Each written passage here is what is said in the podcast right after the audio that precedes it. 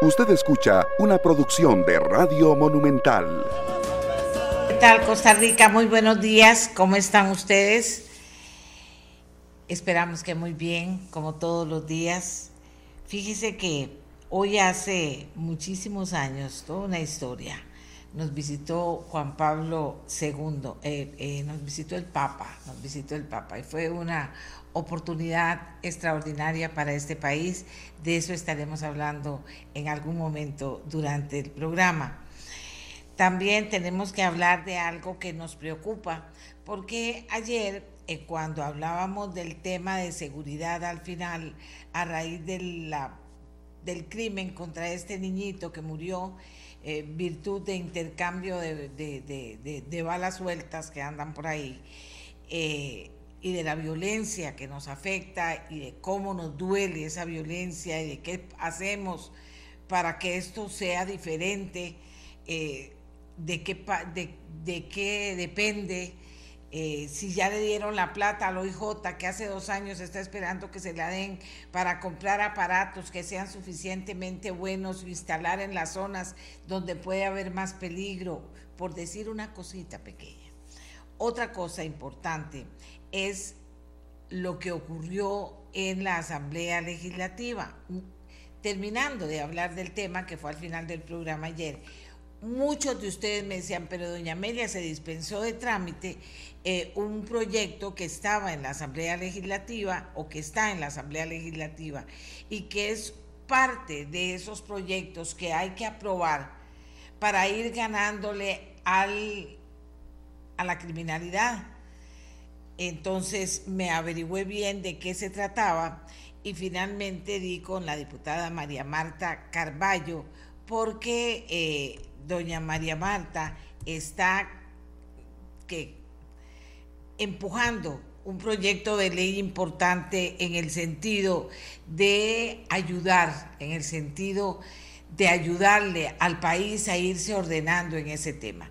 No es que ese proyecto va a cambiar la historia, pero le vamos a pedir a doña María Marta que nos cuente de qué proyecto se trata, qué fue lo que pasó en la Asamblea Legislativa, en qué estado está en la actualidad y por qué lo consideramos importante para poder enfrentar a la criminalidad como uno de esos proyectos que puede ayudar a enfrentar a la criminalidad.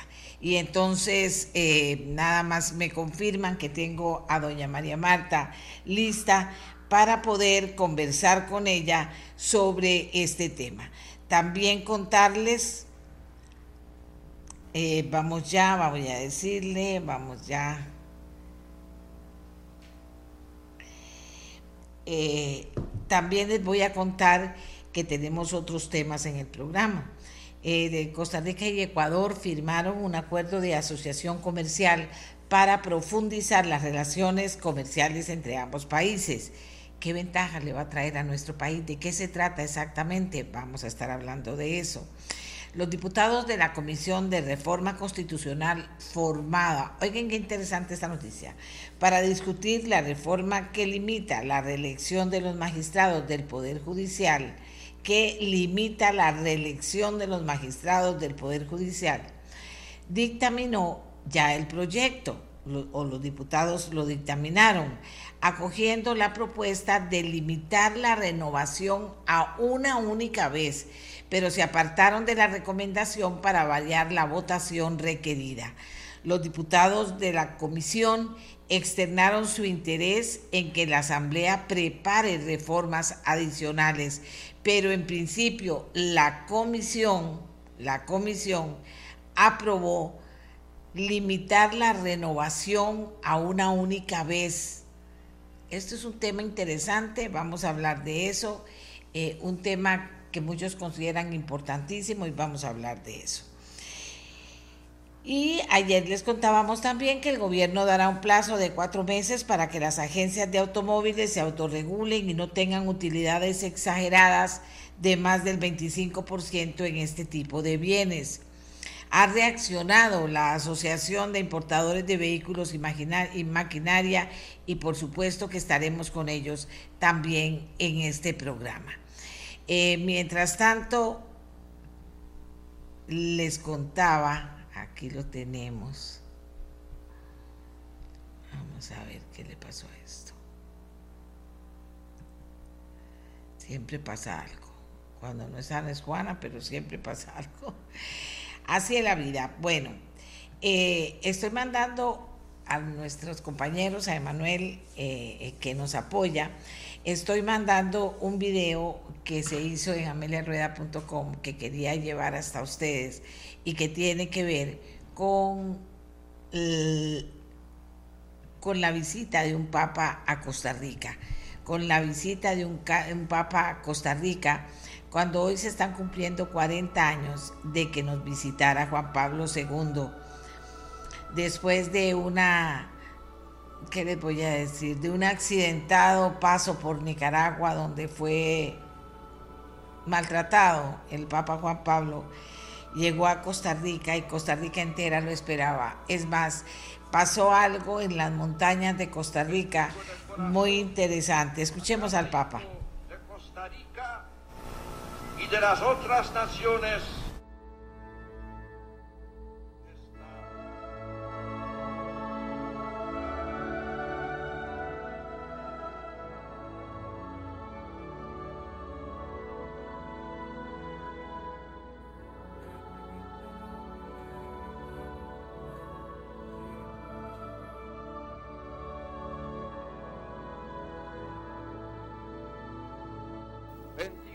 corazón a cada hijo de Costa Rica y de las otras naciones que visitaré durante esta visita apostólica. Mi palabra es de paz, de concordia y esperanza.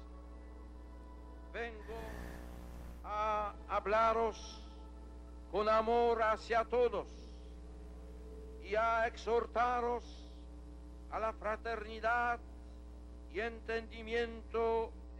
Para el Papa, para el Papa fue una sorpresa después de que venía de una visita a Nicaragua, donde eh, las autoridades de Nicaragua, eh,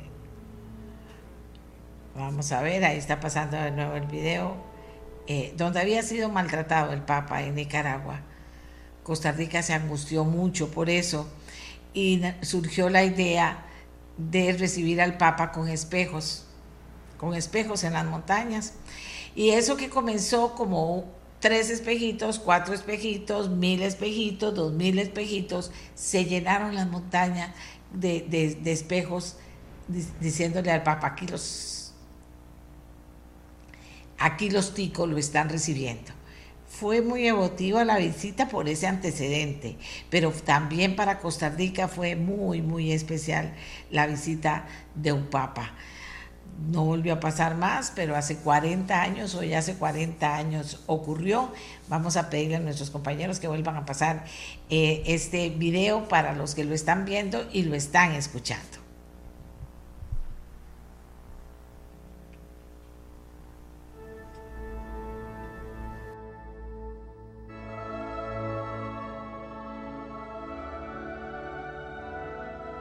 Juan Pablo a Costa Rica.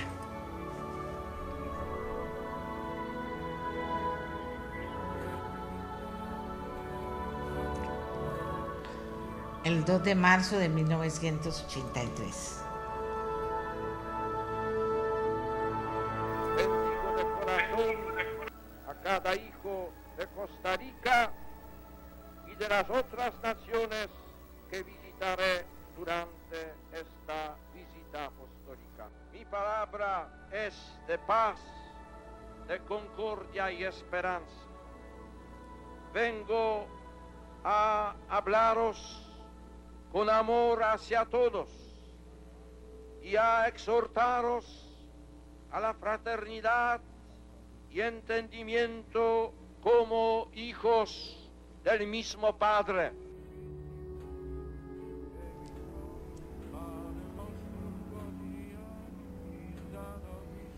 Como les decía, estuvo en la sabana, estuvo en el Hospital Nacional de Niños, se reunió con religiosas.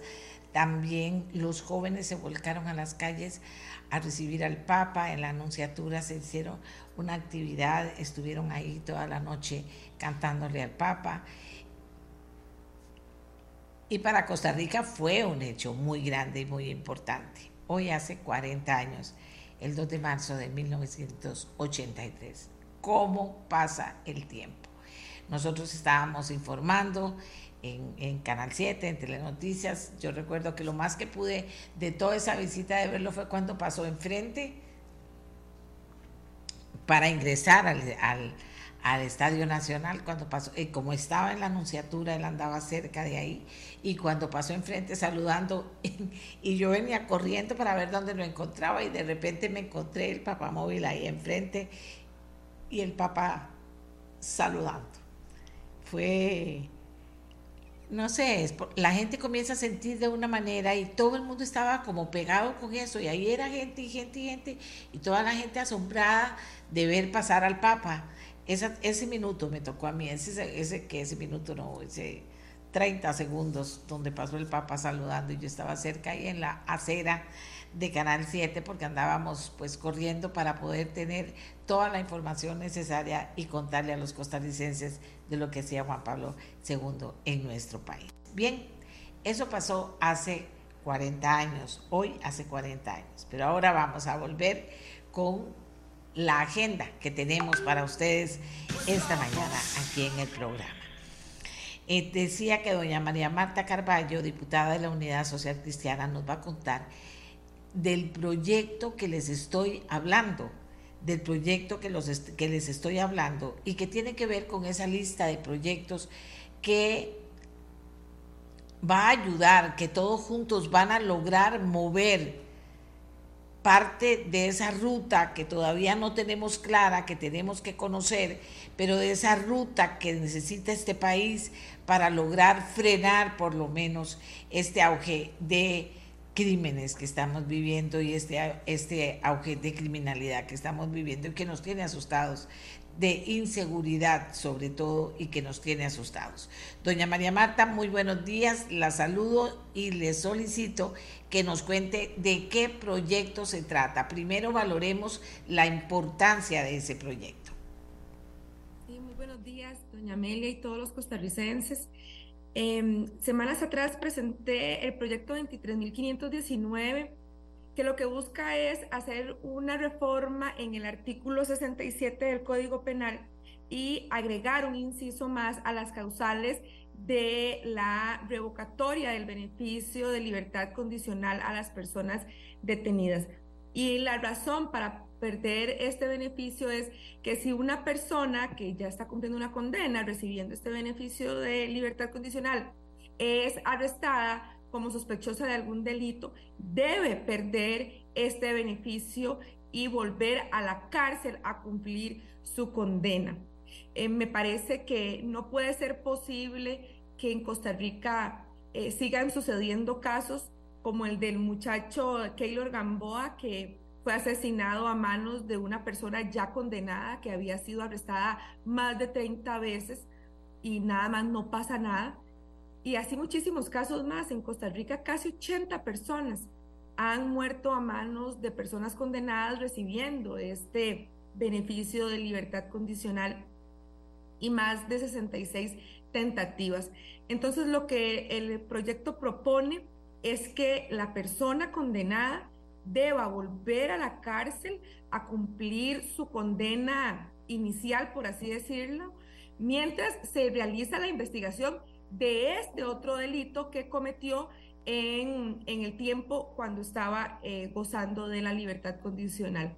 Además, otro problema que quedó evidenciado em, en, los recientes meses, doña Amelia y costarricenses, fue em, la falta de comunicación y articulación que existe entre los responsables de este tema, el Ministerio de Justicia y Paz, el Ministerio de Seguridad, em, jueces, y este, pues eh, no puede ser posible que uno de los argumentos sea que no existe eh, información fidedigna, clara, en el momento, precisa, a mano de los responsables, para saber que esta persona arrestada está recibiendo el beneficio de libertad condicional y viceversa. Ellos se tiran la pelota entre uno y otro ministerio. Entonces, el proyecto también integra un listado oficial y lo pone como una obligatoriedad, por parte del Instituto de Criminología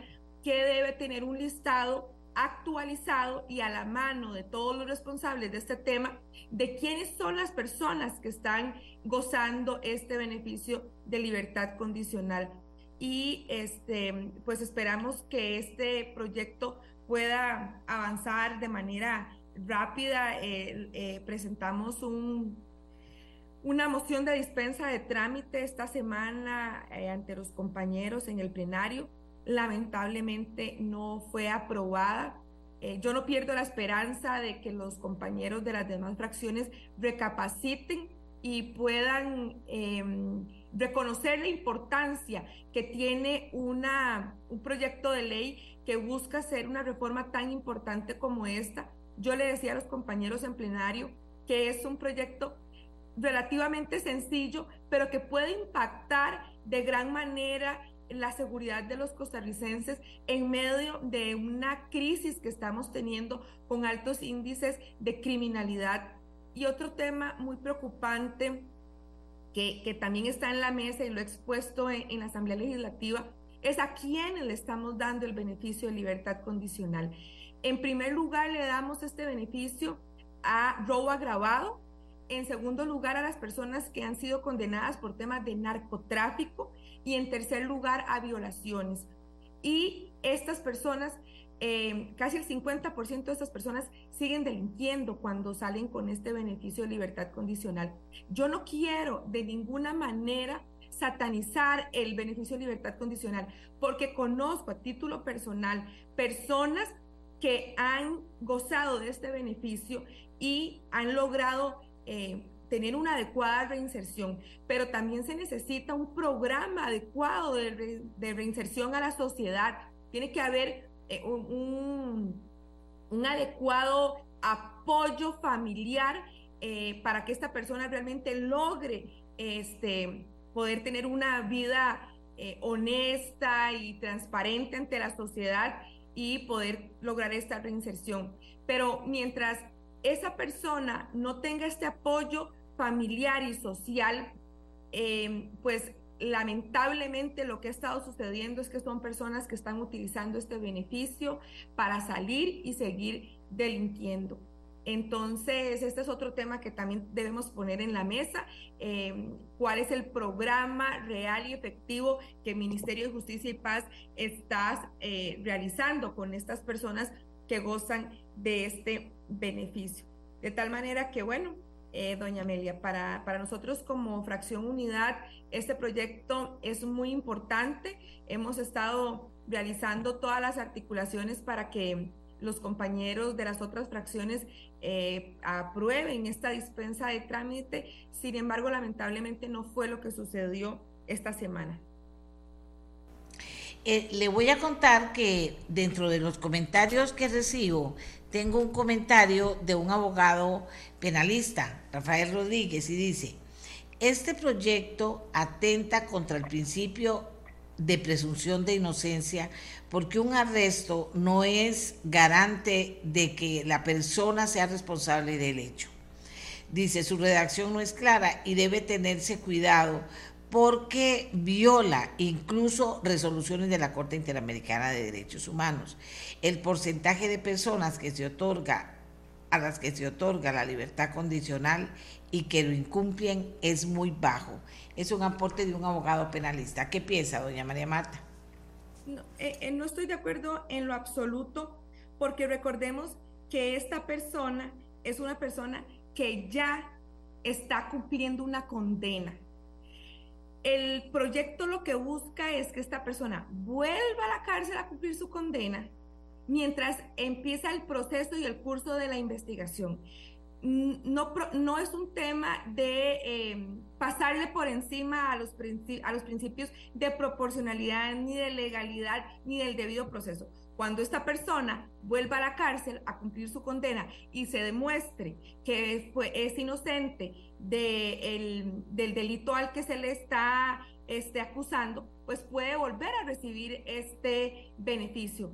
Sin embargo, em, no es justo que los costarricenses en la calle andemos preocupados y pensando las madres de que su hijo, como Keylor Gamboa, puede morir a manos de una persona condenada que había sido arrestada más de 30 veces y nada pasa.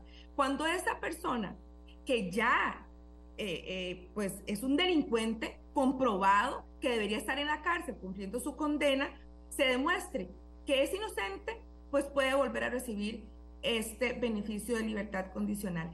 Pero me parece que la, la ola de delincuencia que estamos atravesando en Costa Rica eh, necesita un poco, un poco y, y, no un poco, muchísima más mano dura y dejar tanta alcahuetería, porque son personas inocentes las que están sufriendo las consecuencias de eh, esas decisiones que quizás no son las mejores decisiones. Eh, pues yo muy respetuosa del, del criterio del licenciado, del abogado penalista, he recibido también otros criterios a favor de este proyecto, pero creo que aquí sobre todo lo que debe privar es eh, el tema de la seguridad para los costarricenses, honestos, trabajadores, justos, que andan en la calle y que están muy preocupados por la delincuencia que estamos teniendo en, a manos de eh, tantas personas que deberían de estar cumpliendo su condena en la cárcel y están recibiendo este beneficio de libertad condicional y no está siendo utilizado correctamente. Bien, aquí dice otra persona, eh, vamos a ver, eh, tiene razón la diputada. sí. Aquí tenía un dato que me gustaría compartirles. En promedio, un privado de libertad Em, registra entre 6 a 25 detenciones en este país y nada pasa. Eso no puede seguir sucediendo en Costa Rica.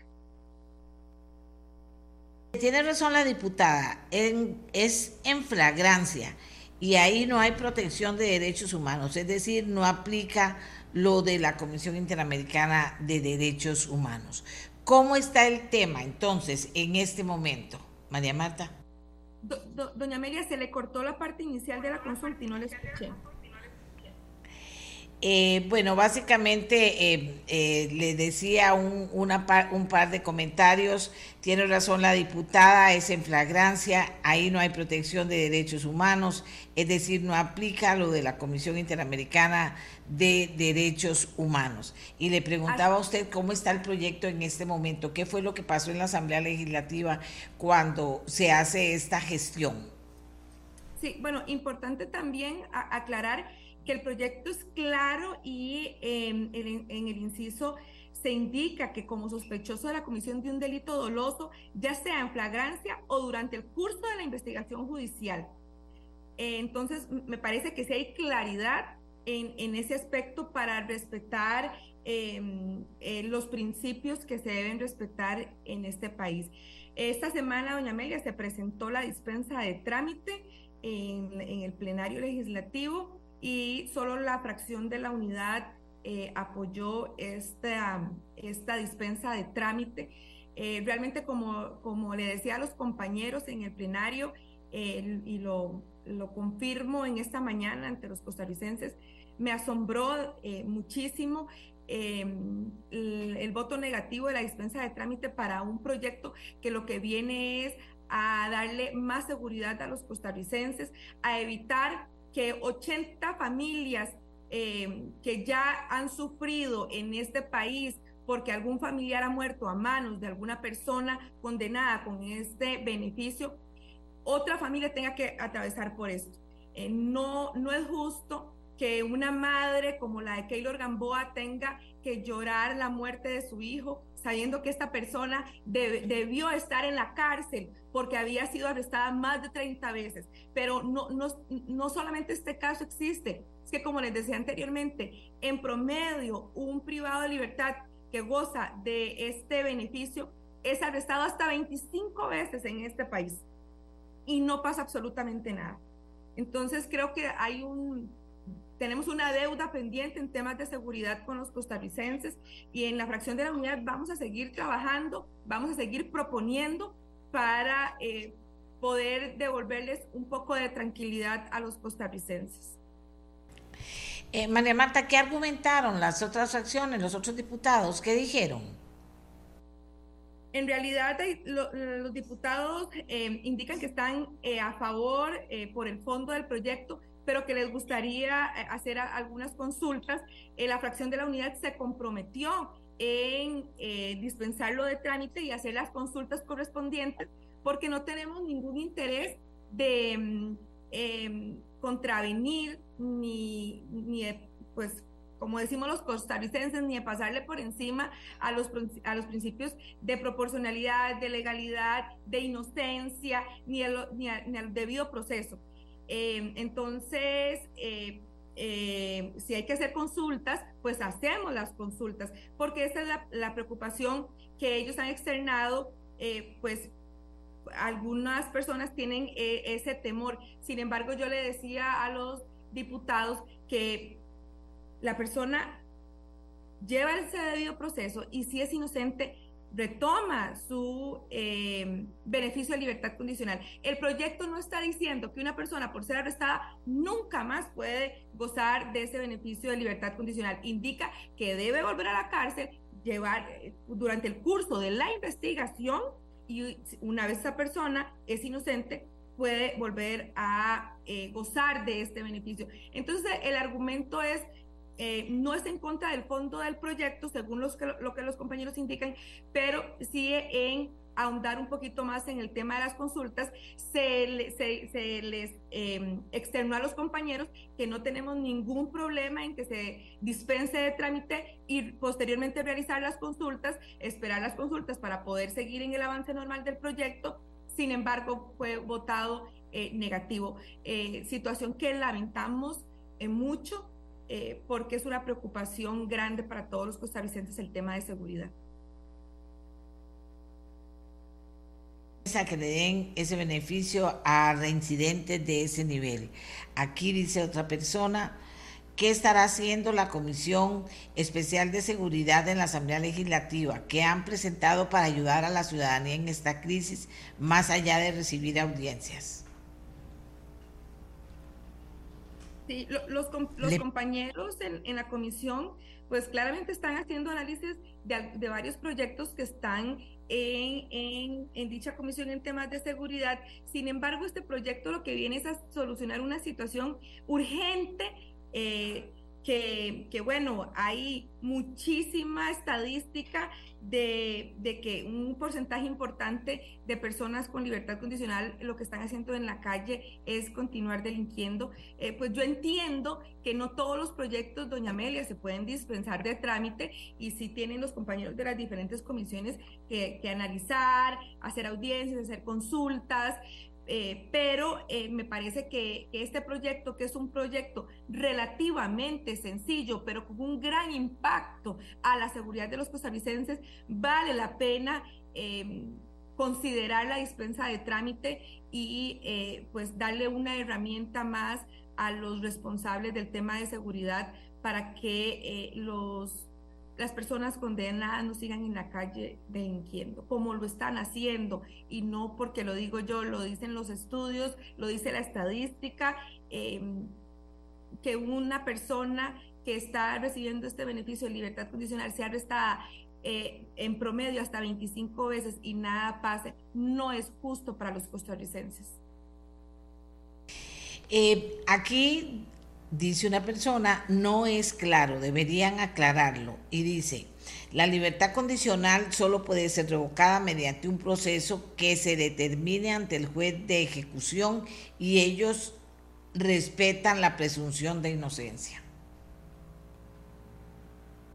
Claro, eh, por estar respetando la ejecución, el principio de inocencia, han muerto 80 personas en este país a manos de personas condenadas que deberían de estar eh, em, cumpliendo su condena en la cárcel porque ya habían reincidido. Es que no estamos hablando que es una persona que está recibiendo este beneficio y salió a estudiar, como yo conozco muchos casos, a trabajar, como yo conozco muchos casos. No, estamos hablando de eh, la banda que fue arrestada hace dos meses y, varias personas que iban en el carro eh, con droga eran personas con, el, con gozando el beneficio de libertad condicional, que 80 familias están llorando la ausencia de un familiar a manos de una persona con libertad condicional. Entonces, estamos hablando de estos casos que son personas condenadas recibiendo este beneficio que no lo están utilizando para lo que lo deben utilizar, que es para una,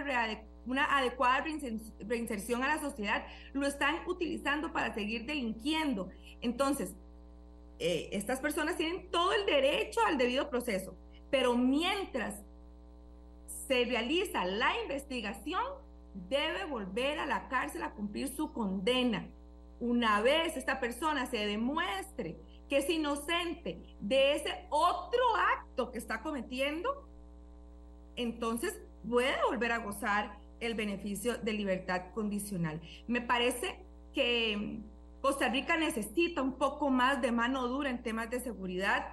Eh, hemos estado siendo muy alcahuetas en este tema y yo eh, de ninguna manera estoy proponiendo ni tan siquiera pensando que no se respeten los derechos ni principios básicos de los costarricenses, pero no, no me parece que Costa Rica esté en un momento en el que puede tener este, una mano eh, muy suave con temas de seguridad, porque la estadística es clara. Eh, las personas con libertad condicional, un porcentaje importante, casi el 50%, utilizan este beneficio para salir a seguir delinquiendo. Y esto no es justo, indicaba anteriormente y lo repito, no es justo para los costarricenses honestos trabajadores que estamos en la calle con una inseguridad latente de que estas personas ya demostradas ser un delincuente con una condena en firme que debería estar en la cárcel cumpliendo su condena, esté en la calle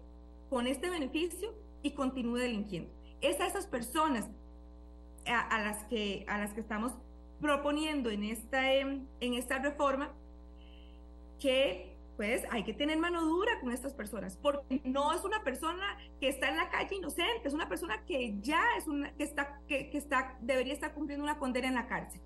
Y la libertad condicional eh, debe ser exclusivamente para que esta persona salga a trabajar, a estudiar y hacer una adecuada reinserción. Ahora bien, repito, la intención no es satanizar el, el, el beneficio de libertad condicional porque conozco personas que han logrado salir adelante, pero eh, también hay que poner en la mesa el tema de qué está haciendo Ministerio de Justicia y Paz para tener un adecuado programa de reinserción a la sociedad de estas personas. Yo creo en que estas personas pueden salir adelante, pero mientras no haya un adecuado apoyo familiar y de la sociedad y de los responsables en la materia, lo que está sucediendo hoy en Costa Rica es que estas personas salen a seguir delinquiendo y los costarricenses están trabajando de manera honesta son los que están sufriendo las consecuencias de esta situación.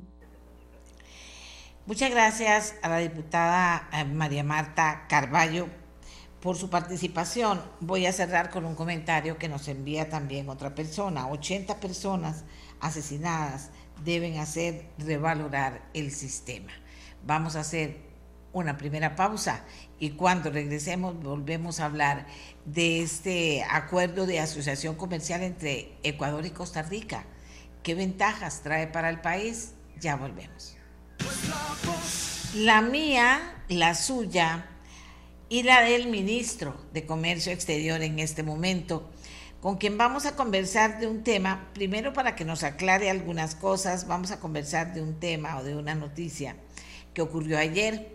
Ecuador y Costa Rica firmaron acuerdo de asociación comercial para profundizar las relaciones comerciales entre ambos países.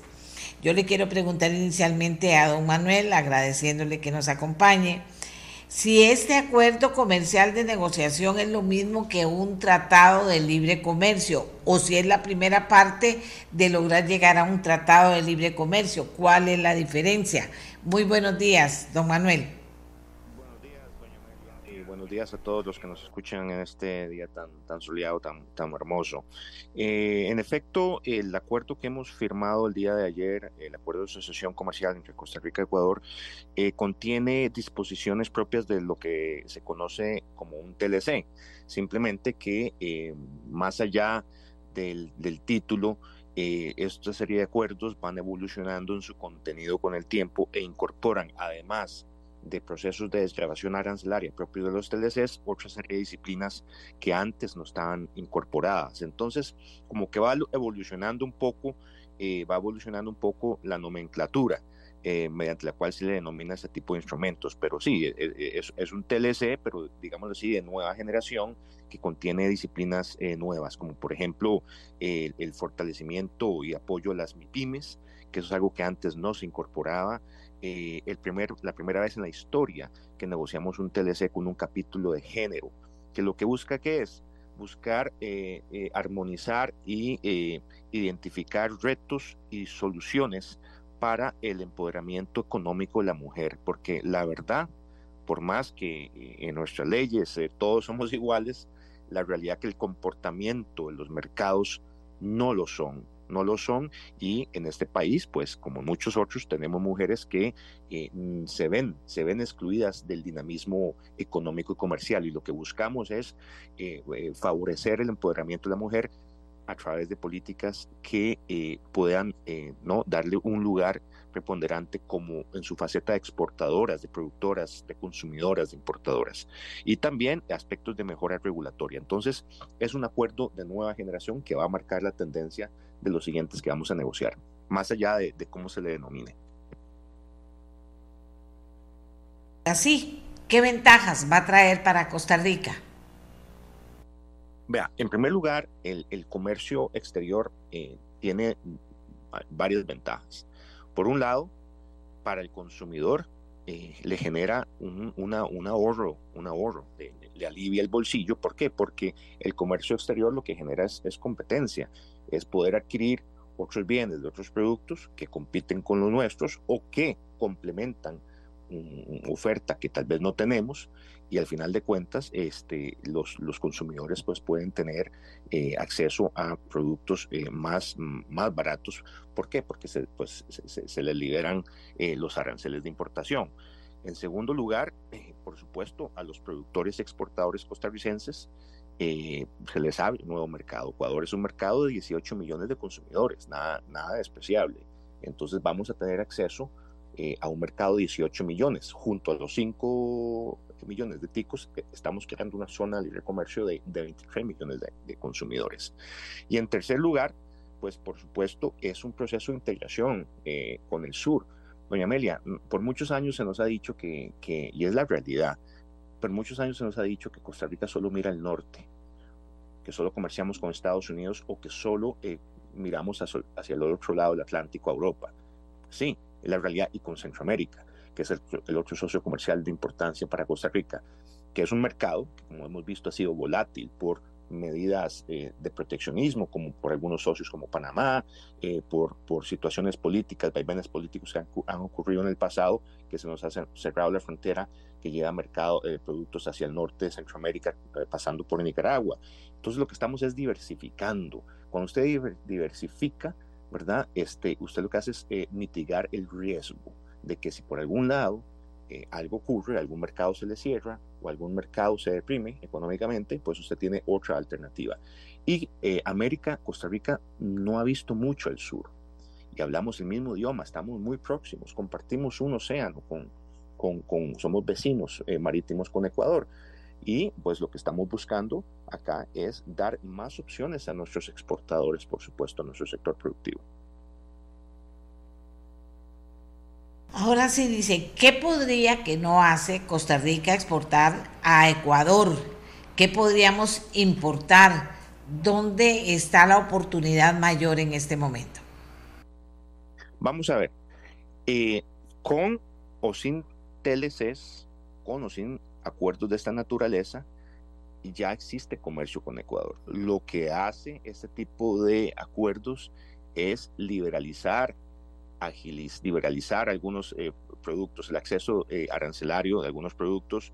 Lo que hace es agilizar procedimientos aduaneros y otra serie de procesos. Y con esto se fomenta y se espera que crezca más el comercio.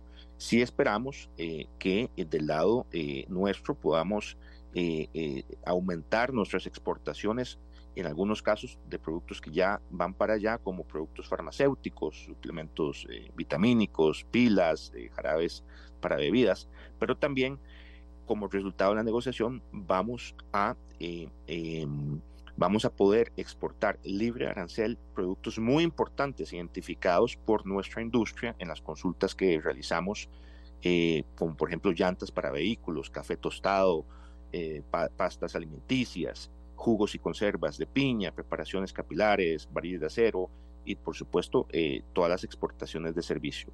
De Ecuador, pues sí, de Ecuador vamos a, eh, ustedes saben que Ecuador, eh, yo soy amante del chocolate y yo no discrimino por el origen, pero sí sé que Ecuador produce uno de los mejores chocolates del mundo. medicamentos son muy importantes del lado ecuatoriano y también recipientes de, de, de hierro y acero. Estos son algunos de los productos que van a poder entrar eh, libre de arancel eh, con la entrada en vigencia del acuerdo.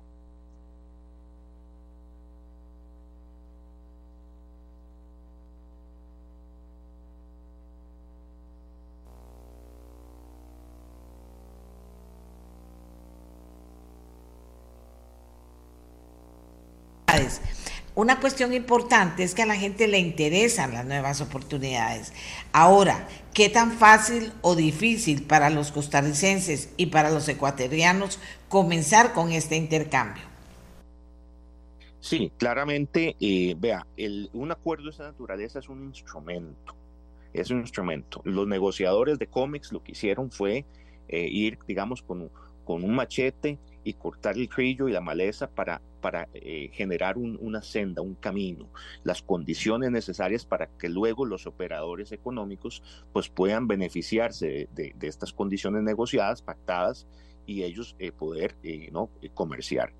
Uno de los siguientes pasos muy importantes, doña Amelia, es la apertura recíproca de oficinas de Procomer y ProEcuador en, en nuestros países. Ecuador va a abrir una oficina de ProEcuador acá, y nosotros con el señor Pedro Beruti nos hemos comprometido a visitar Quito en las próximas semanas para poder abrir una oficina eh, de Procomer allá y poder eh, servir como enlace con los eh, agentes económicos interesados. Así es como hemos operado con muchos otros socios comerciales y la verdad que este es un mecanismo que es muy útil para dar a conocer a Costa Rica los productos que ofrecemos, las oportunidades de inversión extranjera en el país y por supuesto también ellos se encargan de conectar a los hombres y mujeres de negocios. Entonces vamos también a hacer misiones empresariales. Ya tuvimos ayer la primera, después de la firma tuvimos una misión eh, de empresarios ecuatorianos que vinieron al país a, explorar oportunidades de negocios.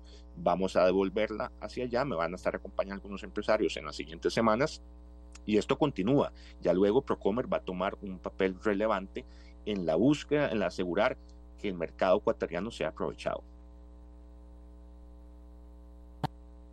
Vamos a ver, ¿qué sigue, don Manuel? ¿En qué más está trabajando? Bueno, ahora lo que en cuanto a Ecuador, lo que sigue es eh, remitir lo más pronto posible este tratado a la Asamblea Legislativa para que le dé su trámite correspondiente. Ahora me, mm, la, la pelota pasará a manos de ellos. Yo confío yo confío en que este acuerdo que ha atendido las sensibilidades defensivas y ofensivas del país, de nuestros sectores, pues pueda transitar por un proceso legislativo bastante armonioso, eh, bastante expedito, esperaría yo. No me corresponde a mí dictar los tiempos del legislativo, también tiene que pasar a una consulta preceptiva de constitucionalidad, como lo hacen todos los acuerdos, pero nuestra aspiración, el compromiso eh, y así me ha transmitido eh, el, presidente de la Comisión de Asuntos Internacionales, es darle trámite expedito y ojalá tenerlo en vigencia eh, en el primer trimestre a más tardar del año que viene. Pero estamos continuando con los esfuerzos de internacionalización de Costa Rica. Hace poco he, vuelto de Dubái, los Emiratos Árabes Unidos, y verdaderamente es una región del mundo que no hemos puesto atención. Esta gente tiene dinero. El Emiratos Árabes Unidos, Arabia Saudita, Israel, que es un país de innovación. Hay mucho apetito por productos costarricenses y ellos pagan bien, pagan muy bien. Estamos en proceso de certificar nuestra carne con el certificado halal para que pueda ser consumida por, por eh, la población de, confesión musulmana, eh, también eh, kosher para la confesión judía, pero hay un apetito inmenso allá por nuestros productos. Hay mucho interés de ellos por invertir en Costa Rica en sectores como energías renovables, energías limpias, en infraestructura, y le vamos a poner mucha atención allá. El canciller acaba de volver de allá también. Yo estaré yendo en las siguientes semanas, posiblemente en una nueva gira para buscar inversión, para impulsar el comercio y queremos negociar un, acuerdo de esta naturaleza como el que hemos hecho con, con Ecuador, tanto con Emiratos Árabes Unidos como con Israel para empezar. Es una región del mundo muy dinámica, muy próspera económicamente, con mucho apetito, con muchas ganas de hacer negocios y han visto en Costa Rica un, un país exitoso en su modelo, un país fácil de hacer negocios. Somos una economía de pequeña escala, ciertamente, no somos Argentina, no somos Brasil, Colombia o, México, pero somos un país exitoso y abierto al mundo. Así que, eh, y ofrecemos una, una canasta importante, no solo de, de, productos agropecuarios, pero también dispositivos médicos, farmacéuticos, eh, microchips. Es decir, Costa Rica es un país total y absolutamente moderno e incorporado al mundo. Y vamos a seguir por ahí. ¿Por qué? Porque al final de cuentas, doña Amelia, esto es generación de empleo y esto es abaratar el costo de vida y con eso estamos impulsando nuestra política. Vamos a ver, hay apetito de parte de los de las personas de aquella parte del planeta. Aquí en Costa Rica, ¿cómo se prepara el empresariado? También tiene claro por dónde caminar para poder aprovechar esa gran oportunidad. Figúrese que ya hay empresarios y acabo de participar en una feria de alimentos en, los Emiratos Árabes Unidos donde ya hay eh, bastantes empresarios costarricenses que por su propia iniciativa, sin tener un instrumento como estos que facilite más los negocios, el comercio y que le pueda permitir la exportación de sus productos a esos mercados sin pagar aranceles, ya lo están haciendo. Yo lo que quiero es, pues por un lado, por supuesto, eh, dar, eh, obtener mayores y mejores concesiones para mi sector exportador, porque yo me debo a mi sector exportador, pero también al consumidor costarricense, a estos 5 millones de consumidores, para facilitarles sus negocios allá. Ya está ocurriendo, ya está pasando sin tener esas condiciones. Imagínese usted cómo puede aumentar el flujo comercial hacia estos destinos que pagan muy bien, pagan muy bien, si tenemos un instrumento de esta naturaleza. ¿Y, qué estás, eh, digamos, esto es nosotros que le ofrecemos? Ellos, ¿qué nos ofrecen en este intercambio? Claramente, por ejemplo, los Emiratos Árabes Unidos es un país que, es, desértico. Ellos tienen que comprar todo lo que comen entonces, el interés de ellos viene por ese lado, pero sí tiene en el lado, en el interés ofensivo de ellos, ellos eh, les interesa mucho invertir en Costa Rica en infraestructura, invertir en energías limpias. Acuérdense que son países petroleros y ellos también como parte de su estrategia para eh, eh, compensar, digámoslo así, los efectos de su industria extractiva, pues ellos también están comprometidos moralmente a eh, eh, invertir en, en, energías limpias. Eso es algo donde ellos tienen mucho interés en Costa Rica. Israel es diferente. Israel es un país de innovación. Es un país eh, que ha nacido y ha existido ¿no? con base a la innovación. Es un país, un desierto, donde no tienen agua, tienen que desalinizar el agua. Todo lo que consumen lo han tenido que, que, todo lo que cosechan, perdón, todo lo que siembran lo han tenido que hacer bajo unos sistemas de irrigación bastante los más sofisticados del mundo. Imagínense, nosotros con tanta agua aquí y tenemos problemas en, Guanacaste y sequías, o que no tenemos eh, forma de, irrigar nuestros campos, no somos tan productivos, ellos son altísimamente productivos, altísimamente competitivos sin tener agua. Bueno, queremos aprender de ellos. Ese sería como un TLC know-how, como, como, como, como hemos dicho en el pasado, es un, acuerdo de innovación donde ellos nos pueden también colaborar en temas de la economía digital, porque Costa Rica no es solamente exportación de eh, café, banano y piña. Costa Rica también es un país que exporta servicios digitales, pero sí que no estamos a la vanguardia como lo está Israel y podemos aprender muchísimo de ellos. Inversión de Israel acá en el país, en los sectores de las telecomunicaciones, de la información, en temas de ciberseguridad que, tanto daño nos han hecho últimamente y seguimos siendo un país vulnerable en innovación eh, de agricultura. Es decir, hay oportunidades inmensas, pero cada país es diferente, cada país ofrece cosas diferentes, ¿verdad? Claro, cada país ofrece cosas diferentes. Tema infraestructura, intereses de Emiratos Árabes. ¿Se ha caminado algo concreto sobre lo que se puede empezar a negociar? Sí, ya, ya el, el, ministro eh, Luis Amador ya ha venido teniendo eh, conversaciones con sus, con sus pares de allá, también la Cancillería, para ver de qué manera eh, los Emiratos pueden contribuir a la modernización y del aeropuerto de Liberia. Por ejemplo, el aeropuerto de Liberia es un aeropuerto que recibe cada vez más pasajeros pero más allá de eso, lo que queremos es eh, que sea, se convierta en un aeropuerto primario para la exportación de eh, nuestros bienes, de nuestros productos, que sea una, un aeropuerto que también maneje cargo a escala importante.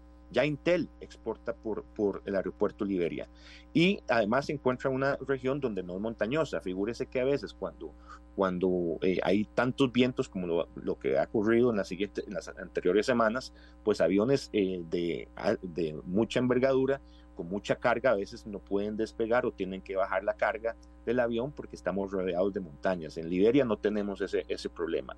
También en puertos, pues eh, ellos son importantísimos inversionistas en puertos, por ejemplo en Ecuador, eh, los, los, los, señores de los Emiratos Árabes Unidos y pues queremos también conversar con ellos a ver de qué manera pues se pueden interesar eventualmente en, en, infraestructura portuaria en Costa Rica. De hay, hay, hay dinero del otro lado, aquí hay necesidad, es cuestión de que nos pongamos seriamente a conversar, porque ese ha sido el problema, mi Amelia. En el pasado, Costa Rica ha tenido, ha tenido eh, acercamientos con este tipo de socios, pero no se les da continuidad. Y van y, y después nos perdemos. Y ellos tienen muchísimo interés en nosotros, pero hay que ser serios. Y para ser serios se tiene que ser consecuente, para ser serios se tiene que mostrar interés, mostrar compromiso, y eso es lo que estamos haciendo, no simplemente que sea una reunión de un día, eh, ¿no? Eh, pagar un eh, dinero de, de, un billete de avión con cargo del contribuyente para ir allá muy bonito, hablamos y me devuelvo. No, hay que dar seguimiento feroz, hay que dar seguimiento eh, serio a las conversaciones, porque solo así se cierran los negocios. Si ven que usted del otro lado tiene a alguien que está verdaderamente comprometido y nosotros estamos comprometidos.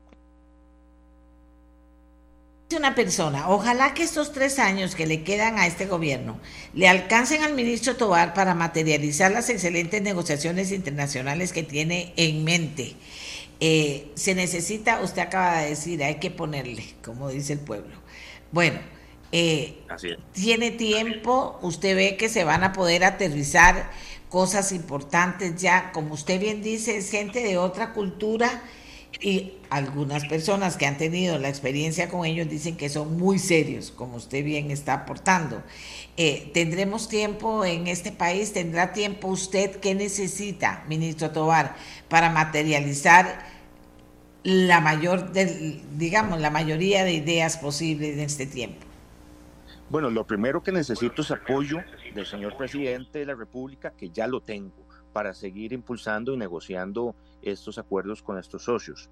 Por supuesto que eh, tengo un equipo negociador de altísima calidad eh, que está detrás mío lo que necesito e, es el tiempo, ¿verdad? Que, tres años son muy escasos, ¿verdad? Pero bueno, ya Ecuador lo hemos podido cerrar en tiempo récord bajo un esquema pragmático, ahora pasa a las manos de la Asamblea Legislativa. Yo sí le pediría a los señores y señoras diputados que cuando podamos cerrar este tipo de negocios, estos acuerdos, que le puedan dar el, el, trámite más expedito posible para poderlos poner en vigencia porque solamente cuando están en vigencia es cuando ya empiezan a surtir efectos, cuando ya podemos sacarle provecho a los mismos. Y por otro lado, al sector privado, al sector productivo que me acompañen. Esto es para ellos.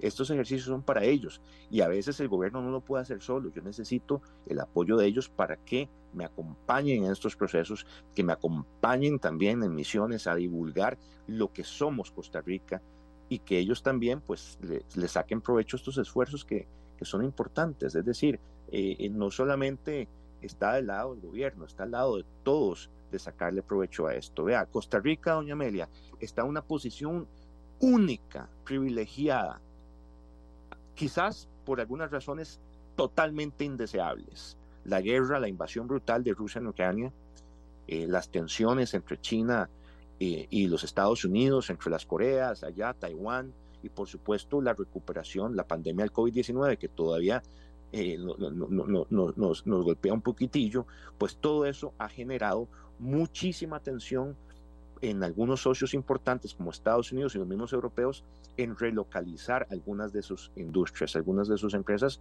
a, eh, más próximas a sus mercados. Y aquí está Costa Rica. Mientras otros países de la región latinoamericana se confunden, entran en una situación política confusa, no dan las seguridades a los inversionistas, ¿verdad? Envían los peores mensajes contradictorios y no se les respeta la seguridad jurídica, Costa Rica tiene que seguir siendo fiel a su vocación país. porque es eso? En estos momentos hay pocos buenos alumnos, hay pocos buenos estudiantes y Costa Rica es uno de ellos. Tenemos, como usted dice, que ponerle, como dice nuestro pueblo, ponerle, ponerle más ganas entre todos porque la oportunidad está ahí, nos están viendo, doña Amelia. Son muchos, muchos los inversionistas que están viendo Costa Rica, pero también tenemos que nosotros poner lo nuestro, asegurar que tenemos, seguimos contando y, podemos ofrecerles el enorme talento humano que ya tenemos, pero la creciente demanda nos exige, nos exige, nos exige avanzar en generar más talento para poder satisfacer esas necesidades, porque este es el momento de Costa Rica, doña Amelia. Hay que aprovecharlo porque estas, estas oportunidades no pasan todos los días. Este es el momento de Costa Rica, dice usted, y uno cuando lo escucha y cuando ve las opciones, las posibilidades, los esfuerzos que se están haciendo para hacer esos contactos y finalmente lograr aterrizar las cosas aquí, con el tema de que aquí duramos tanto para hacer las cosas, tal vez ellos no duren tanto y nos obliguen a hacer las cosas más rápido y mejor porque no se trata de que diga la gente, ah, no es que si me presiona, entonces no me sale bien. Esa filosofía no sirve tenemos que aprovechar las oportunidades. Y, por lo menos está claro, el, ministro Tobar así lo, lo, ve la gente cuando lo escucha. El tema vieron que decía una persona, ojalá que le alcance el tiempo para poder poner en práctica, eh, para poder aterrizar, para poder gestionar. Eh, ya la gente está aprendiendo mucho y quiere más.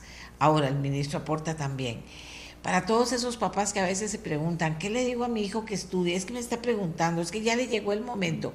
Vean las oportunidades que necesitamos los costarricenses o, cómo o qué debemos estudiar los costarricenses para aprovechar las oportunidades que se nos vienen por parte de gigantes. ¿Qué deberíamos estudiar? Veámoslo, hablemoslo con ellos, ¿verdad? Así es, doña Amelia. Vea, los estudiantes de hoy son la economía del mañana es fundamental, ¿verdad? Es una decisión clave para las vidas de las personas, para el futuro de las personas y también para la economía nacional. Hay carreras importantísimas que están requiriendo muchas de estas empresas, como por ejemplo en informática, en ingenieros informáticos, desarrolladores de software, todas las carreras STEM, ¿verdad? Son las que más, las que más se demandan y además son carreras que permiten una eh, muy importante movilidad Muchas de ellas también les permiten trabajar desde la casa, desde otros lugares, eh, teletrabajar, pero esta es la industria que requiere hoy. Eh, no eh, las, las, humanidades, las ciencias de la vida. Yo soy abogado, estoy derecho, pero si yo estuviera hoy con 30 años menos, definitivamente no estudiaría derecho. Estudiaría algo relacionado con el tipo de industria que está aquí en el país. ¿verdad? Y eso es lo que, lo que los estudiantes, los jóvenes de Costa Rica tienen que eh, ¿verdad? Eh, sopesar. Yo creo que eh, aquí tenemos que cambiar un poco la, forma de pensar. Seguimos produciendo excesivamente una cantidad importante de abogados, de sociólogos. No digo que sea importante, obviamente son profesiones muy nobles, yo soy uno de ellos, yo estudié derecho, pero eso no, hoy día la industria no se mueve por ahí, no se mueve por ahí. Entonces, este, todas las ciencias relacionadas con la economía digital, eh, son, las, las, las, son las del futuro. Ingenieros de sistemas también, desarrolladores de, Java, de software, expertos en ciberseguridad. Esas son las disciplinas del presente y del futuro.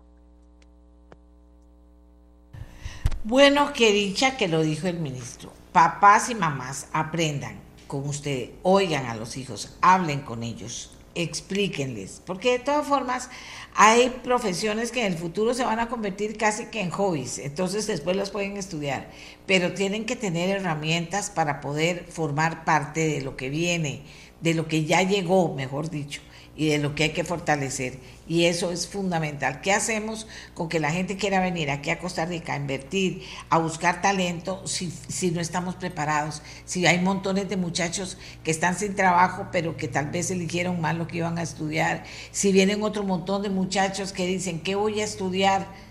¿Qué voy a estudiar? Bueno, hay que convencerlos de la maravilla de la economía digital, de qué se necesita para eso. Hay que convencerlos porque ese es el futuro, si no, ¿qué hacemos? Imagínense quién les habla, o sea, ¿qué se hace? ¿Qué se hace? bueno, eso tienen que ver. Y yo le agradezco mucho y le deseo mucha suerte, por supuesto, ministro Tobar. Le, deseo mucha suerte en estos esfuerzos. Ojalá, ojalá, ojalá que comiencen a aterrizar y que se puedan concretar. Muchas gracias, doña Amelia. Viera que necesito mucho esos buenos deseos que usted me transmite hoy día y que sepa que vamos a seguir trabajando eh, con alma, con corazón, las horas necesarias para mejorar la calidad de vida de los costarricenses. Para el final de cuentas, por eso estoy metido en este, en este asunto. De verdad, de verdad, mucha suerte. Porque también, eh, gracias al señor Tobar, nos vamos con nuestro siguiente tema. Porque también es importante cuando uno tiene a un ministro preparado en un tema, bien preparado en un tema, eh, lo, lo, lo, tiene comprometido y con ganas y, viajando y trayendo y logrando y aterrizando, porque también de eso se trata la vida moderna. Así como la gente vea en Costa Rica y tenemos fortalezas, si no las aprovechamos, entonces esos países se van a buscar a otro lado. Imagínate, no podemos permitir que eso pase, ¿verdad? Bueno, nos vamos con otro tema que es importante. Veamos. Ayer pensé, es que podremos hablar de eso y la gente podrá notar la importancia que tiene. Que tiene. Bueno, sin duda alguna, al final dije, perdón, claro que sí. Los diputados de la Comisión de Reforma Constitucional, que se formó para discutir la reforma que limita la reelección de los magistrados del Poder Judicial, dictaminaron ya el proyecto, acogiendo la propuesta de limitar la renovación a una única vez, pero se apartaron de la recomendación para variar la votación requerida. Vamos a ver, primero valoremos por qué se considera importante esta reforma. Y luego vamos desgranando un poquito hasta entender qué es lo que está pasando, cómo quedó esta, esta decisión de los diputados en la comisión que viene ahora. Y la presidenta de esta comisión es Katia Cambronero. Le vamos a poder ir a la diputada del Partido Liberal Progresista que por favor nos ubique primero en la importancia de la reforma y luego qué fue lo que pasó en la comisión. Muchísimas gracias, doña Amelia. Buenos días a todos los costarricenses que nos, nos están siguiendo y escuchando hoy. Básicamente, este es un expediente de, de ley, el 21.612, que hace una reforma al artículo 158 de la Constitución o propone más bien una reforma al artículo 158 de la Constitución Política de Costa Rica, que establece cuántos son la cantidad de votos requeridos para la elección y reelección de magistrados de la Corte Suprema de Justicia. Por supuesto que eso es un asunto de vital importancia. Cualquier asunto, doña Amelia, y, y, costarricenses que nos escuchan, que signifique una modificación en la constitución política tiene que generar todas las alertas y hay que trabajarlo con sumo cuidado, ¿verdad? Por la trascendencia que tiene. Nosotros eh, en la comisión hicimos estas, estas, comisiones de reforma del Estado, son comisiones que tienen un tiempo específico y que tienen además un tiempo específico para dictaminar eh, la propuesta que se hace. Y en el marco de la, de la comisión nosotros tenemos que valorar si esa propuesta es viable, si no es viable el texto, pues eh, no votarlo afirmativamente, pero si existe dentro del texto alguna viabilidad, hacer una moción este, que pueda mejorar este, este texto. Nosotros, el texto como se plantea, y en este caso el texto fue planteado por el diputado Rodríguez Steller eh, en la legislatura pasada, nosotros lo que podemos hacer es una moción para mejorar el texto.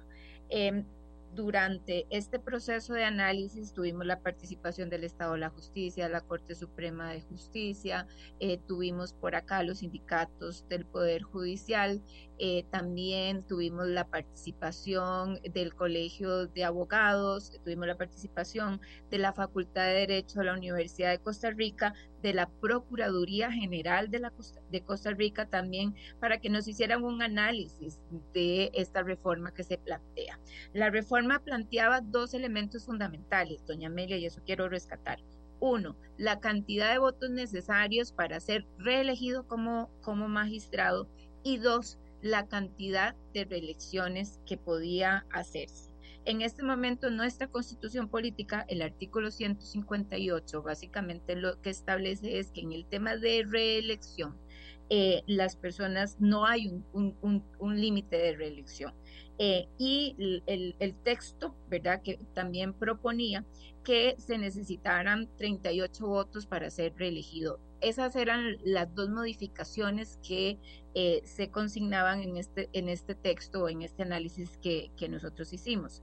Escuchando a todos los actores en este tema, hubo un elemento fundamental en el cual tuvimos muchísimo cuidado y tanto la Corte como la Procuraduría eh, y diferentes criterios técnicos de órganos especialistas en este tema recomendaban que en términos de la cantidad de votos necesarios para ser reelegido, eso no podría ser modificado porque de alguna forma este, podría estar incidiendo sobre la independencia judicial.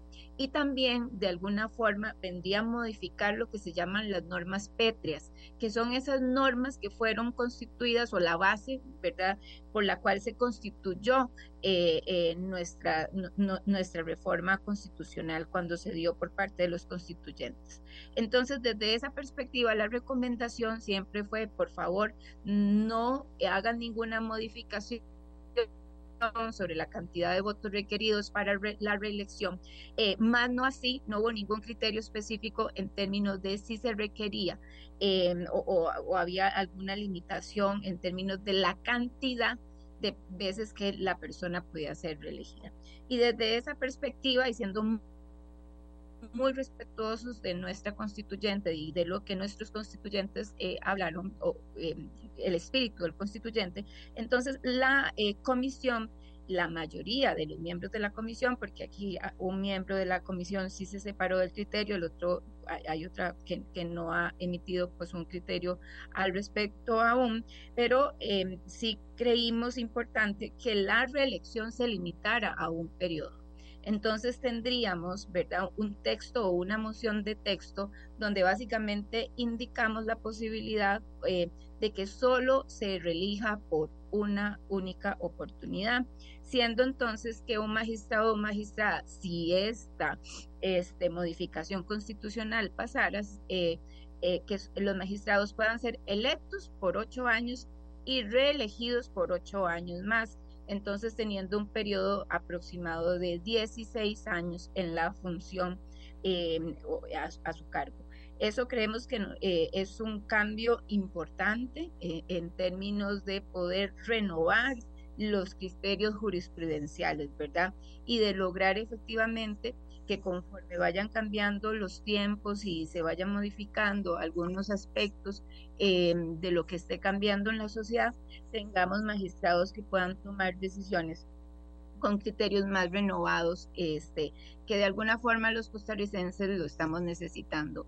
Eso, eh, doña Amelia, a nivel de contexto y grandes rasgos, es lo que tratamos de trabajar eh, en, este, en este texto de reforma constitucional. Ahora siguen otros pasos, por, por supuesto, ¿verdad? Este, eh, este informe que nosotros estamos emitiendo, donde básicamente contempla este, que solo se pueda reelegir por una única vez a los magistrados, tiene que ser visto en plenario y ser aprobado para ser acogido y luego de eso viene todo el, el, eh, el proceso de reforma constitucional, que es un proceso un poco largo este, y de mucho análisis por parte de los señoras y señores diputados.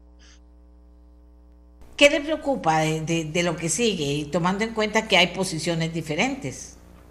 Sí, aquí, doña Amelia, este análisis nos ha arrojado varios aspectos y, creo que lo más importante de, de, lo que se llevó a cabo en esta comisión y en los que todos los diputados que participamos, este, si hemos tenido un consenso, es que nos arroja varios aspectos. Esto es apenas una pincelada de lo que en materia de elección y reelección de magistrados el país tiene que avanzar. O sea, con esto de alguna forma eh, estamos dando un primer paso, pero hay otro paso que es fundamental, doña Amelia, y es cuáles son los mecanismos que tiene que utilizar este país para comprobar la idoneidad de un magistrado o magistrada de la República y cuál es el proceso que se tiene que llevar a cabo. O sea, cuál es ese proceso de elección que se tiene que llevar a cabo con un magistrado o magistrada de la República. Ese es otro gran debate eh, y como comisión todos hemos estado claros que vamos a trabajar eh, en un texto que permita abordar esos dos grandes temas, ¿verdad? Cómo, cuáles son los requisitos mínimos que debería de tener un magistrado o magistrada, que eso tiene que ser revisado, y cuál es el proceso que debería de seguirse para que efectivamente esa selección sea lo más técnica posible, participen los actores que tienen criterio para tomar esa decisión y logremos tener magistrados y magistradas con muchísimo más conocimiento eh, técnico. Eh, y sobre todo hay un elemento que para nosotros nos... Mm, eh, nos parece vital, doña Amelia, y ese es el cambio del razonamiento jurídico, ¿verdad? Esa línea jurisprudencial. Y a esto me refiero a esa renovación del pensamiento para que las sentencias no sean una copia una tras otra, ¿verdad? Sino que conforme van cambiando los tiempos y, van pasando en la sociedad, eh, cambios, eh, por ejemplo, lo que nos está pasando en materia de digitalización, el tema de ciberseguridad, el tema de comercio electrónico, el tema de protección de datos. Costa Rica realmente tiene que hacer modificaciones, entre otras importantes, sobre este tema y para eso se necesita un refrescamiento constante del pensamiento de, eh, a nivel jurisprudencial. Entonces, desde esa perspectiva fue que nosotros realizamos este cambio, que solo fuera una sola reelección para que existiera ese refrescamiento, pero sin duda esto abre un debate en este país donde más del 60% de los, costarricenses sienten que la justicia no es pronta ni tampoco es cumplida. Y que necesariamente nosotros tenemos que hacer renovaciones importantes. Entonces ahí tenemos dos temas, un tema de requisitos, el otro tema de cómo se eligen estos magistrados y hay otro gran tema, doña Amelia, que es muy probable que tenga que ver con la ley orgánica del Ministerio eh, del Poder Judicial, perdón, y tiene que ver con la cantidad de trabajo administrativo que tienen los jueces eh, y jueces de la República y que de alguna forma eso les imposibilita realmente estar concentrados en materia judicial, que es lo que realmente el país necesita y realmente tener pasos contundentes en la disminución de esta mora judicial que a todos nos afectan y tener sentencias que efectivamente eh, logren apoyar a los costarricenses en, materia judicial. Entonces, esos son los grandes temas que se han discutido. Eh, esos son los temas que necesitamos seguir hablando y hacer las modificaciones constitucionales eh, que, que, correspondan con el cuidado que se corresponda, eh, eh, doña Amelia, porque aquí lo que menos queremos es de ninguna manera afectar la independencia del Poder Judicial, ¿verdad? Que eso es una norma que nuestros constituyentes, cuando uno lee las actas de los constituyentes, quedó clarísima de esa independencia y de cómo hay que mantener ese equilibrio entre los diferentes poderes de la República, pero que sin duda nosotros como representantes de los costarricenses necesitamos generar presión para que exista un cambio en el Poder Judicial de tal forma que venga a beneficiarnos a todos como país, porque eh, evidentemente sí tenemos problemáticas serias que hay que resolver. Bueno, y le quiero decir que ya, ya solo esto que ustedes plantean ya es, eh, digamos, dentro del, Poder Judicial y, dentro de, de quienes aspiran a estar ahí ya se vuelve un tema muy serio y muy importante y hasta conflictivo, ¿verdad? Pero es un primer paso, como dice usted.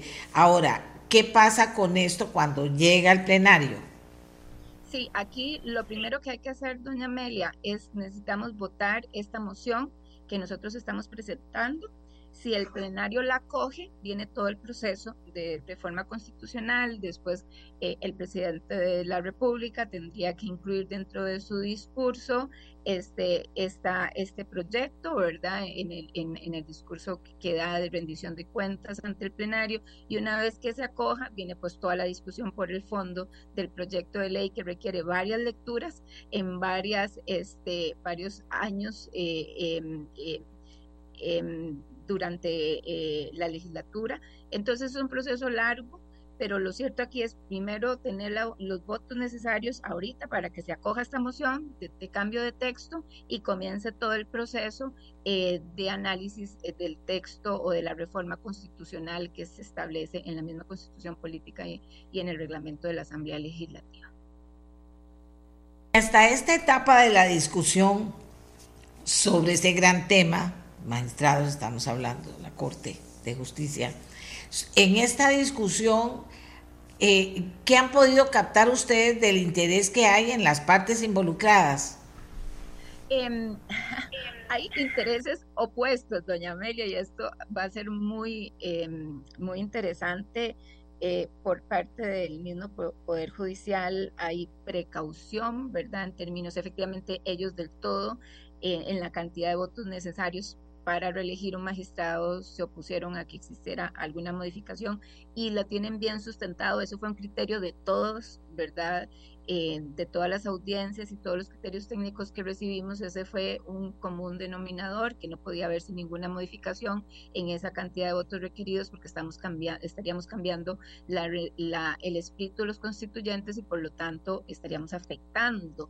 Este, e, eso significaría un cambio constitucional que necesitaría otra constituyente y y ahí nosotros no podríamos hacer esa modificación, sería inconstitucional. Pero en términos de la cantidad de reelecciones, no hay ningún eh, parámetro técnico que contravenga esta alternativa. Eh, tenemos posiciones como la del Poder Judicial, que eh, ellos decían, bueno, es que es importante que la gente esté muchos años porque son posiciones muy técnicas donde el conocimiento es fundamental, cosa que es cierta que nosotros validamos, pero tampoco no es cierto que usted se tenga que perpetuar en una posición. Usted sabe, doña Amelia, que nosotros tenemos magistrados que se duermen en los juicios, ¿verdad? Este, y que realmente es una pena que no exista esa renovación. Entonces, eh, también teníamos, eh, por ejemplo, criterios como el de la Procuraduría, es, este, que daban ejemplos eh, de otros países, ¿verdad? Donde se limitaba por número de años o había una limitación por número de reelecciones y que eso en realidad no era una modificación que pudiese generar ningún problema.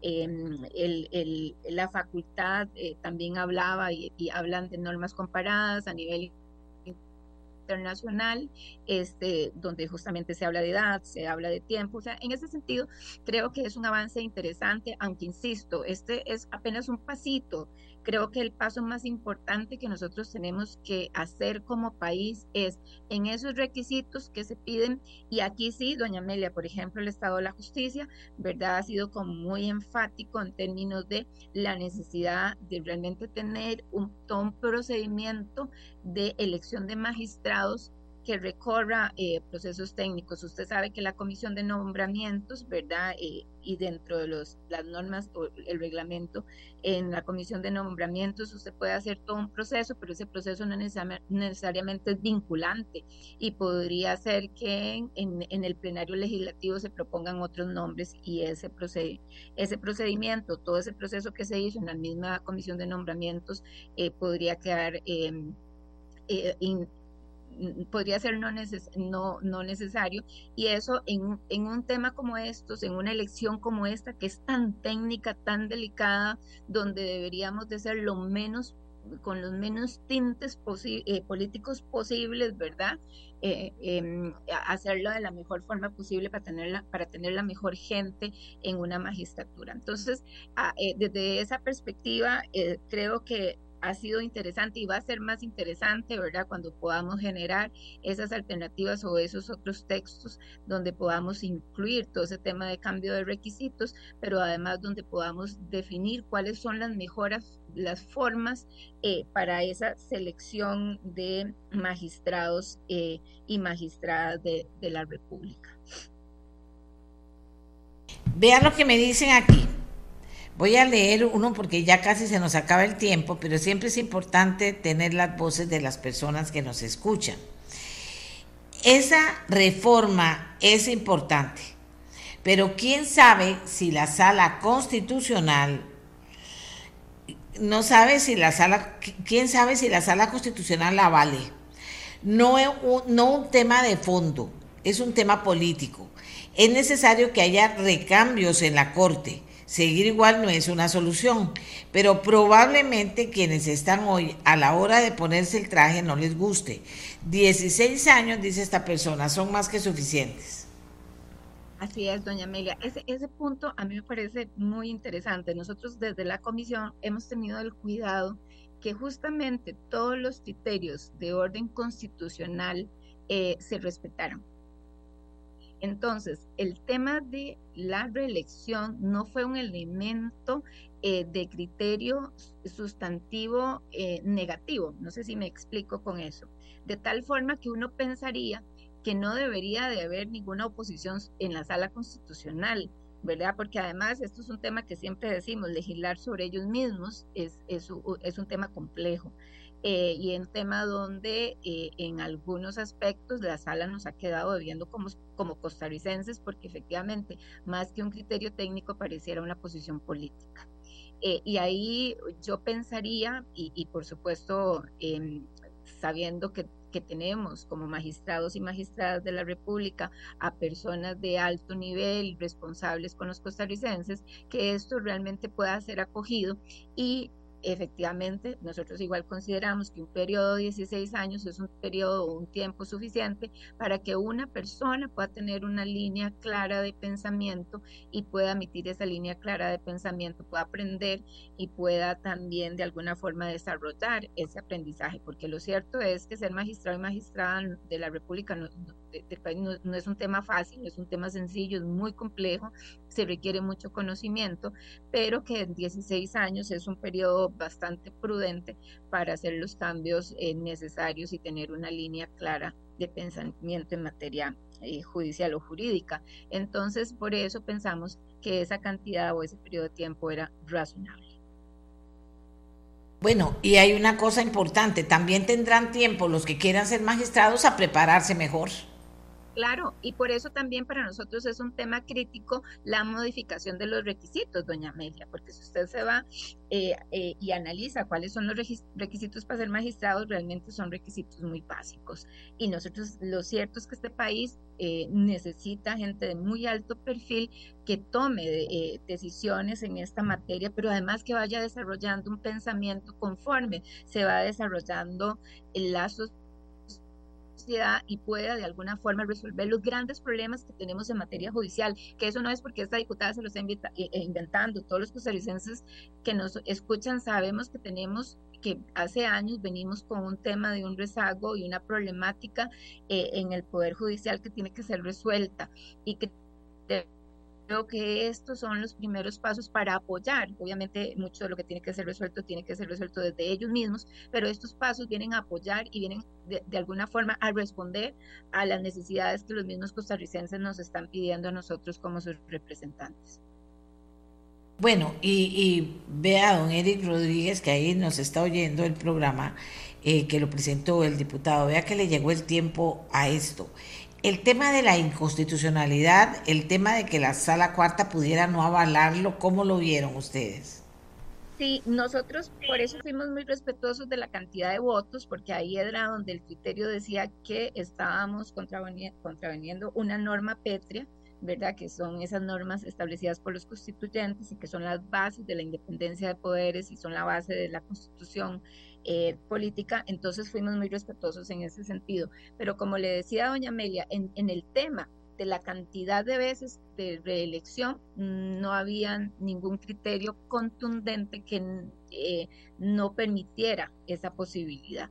Por eso les hicimos un análisis muy serio este, e, e, y ellos mismos hablan de una eh, inamovilidad relativa, o sea, porque también dentro del, mismo artículo, si usted no tiene la probidad para seguir con la función, puede ser removido por 38 o más votos dentro de la Asamblea Legislativa. Entonces, en ese sentido, tuvimos muchísimo cuidado y, esperaríamos em, que no existiera ningún problema constitucional al respecto em, y que pudiésemos seguir con esta iniciativa de ley, que de nuevo es un pasito em, a este gran tema que tiene que ver con tener las mejores personas como magistrados y magistradas de la República.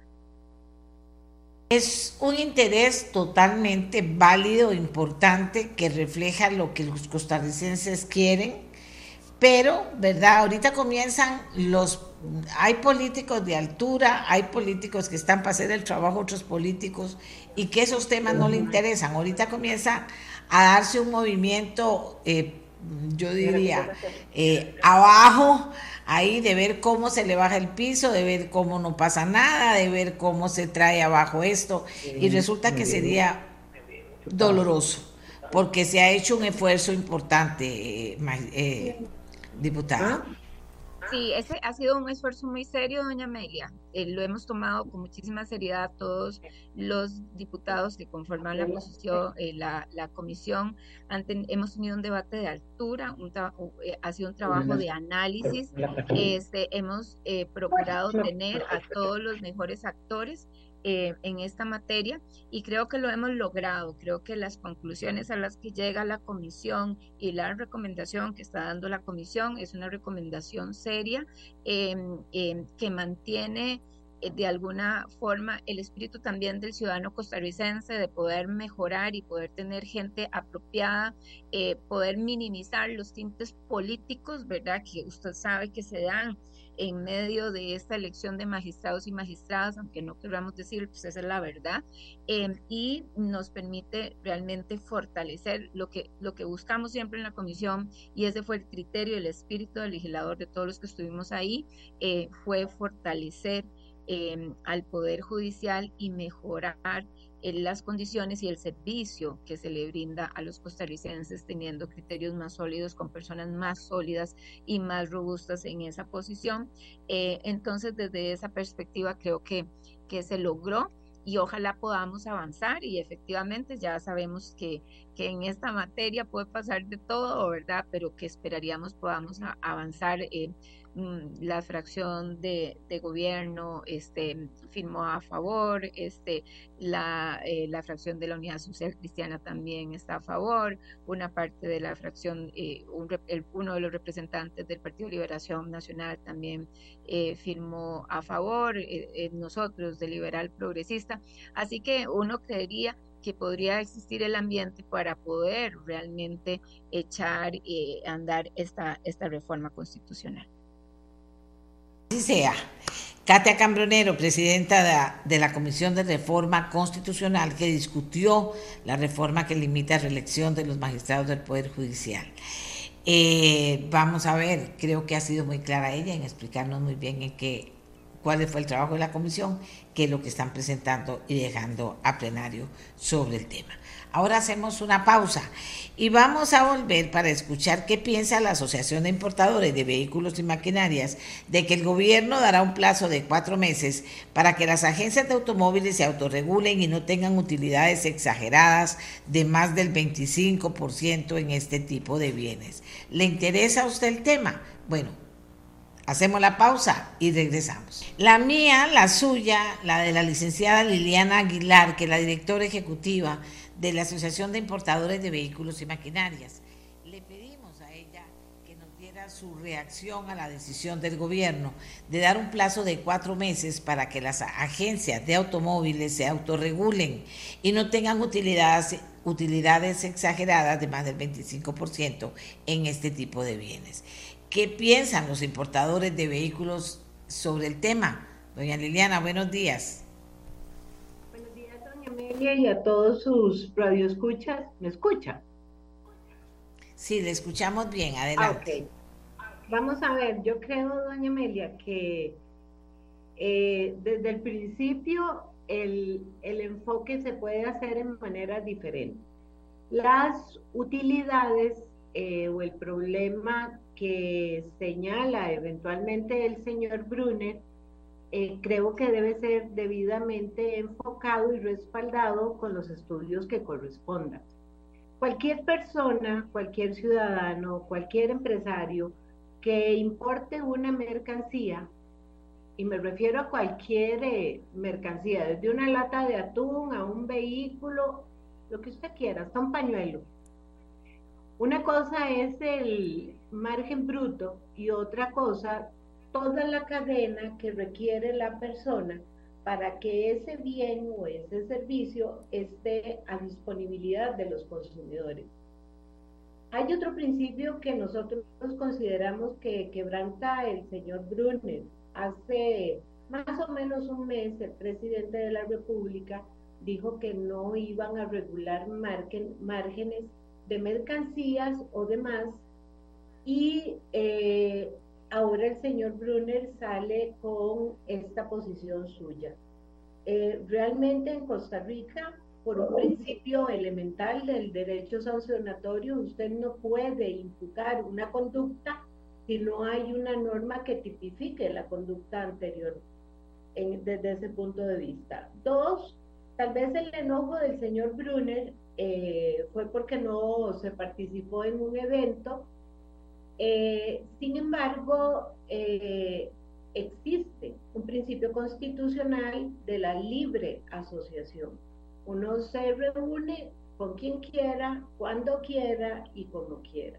También hay un principio de iniciativa de ley. Si el señor Brunner desea enviar un proyecto de ley, nosotros lo atenderemos, pero yo creo que la parte más importante es, y queremos ser muy enfáticos en el tema, el señor Brunner nunca se ha reunido con el sector formal.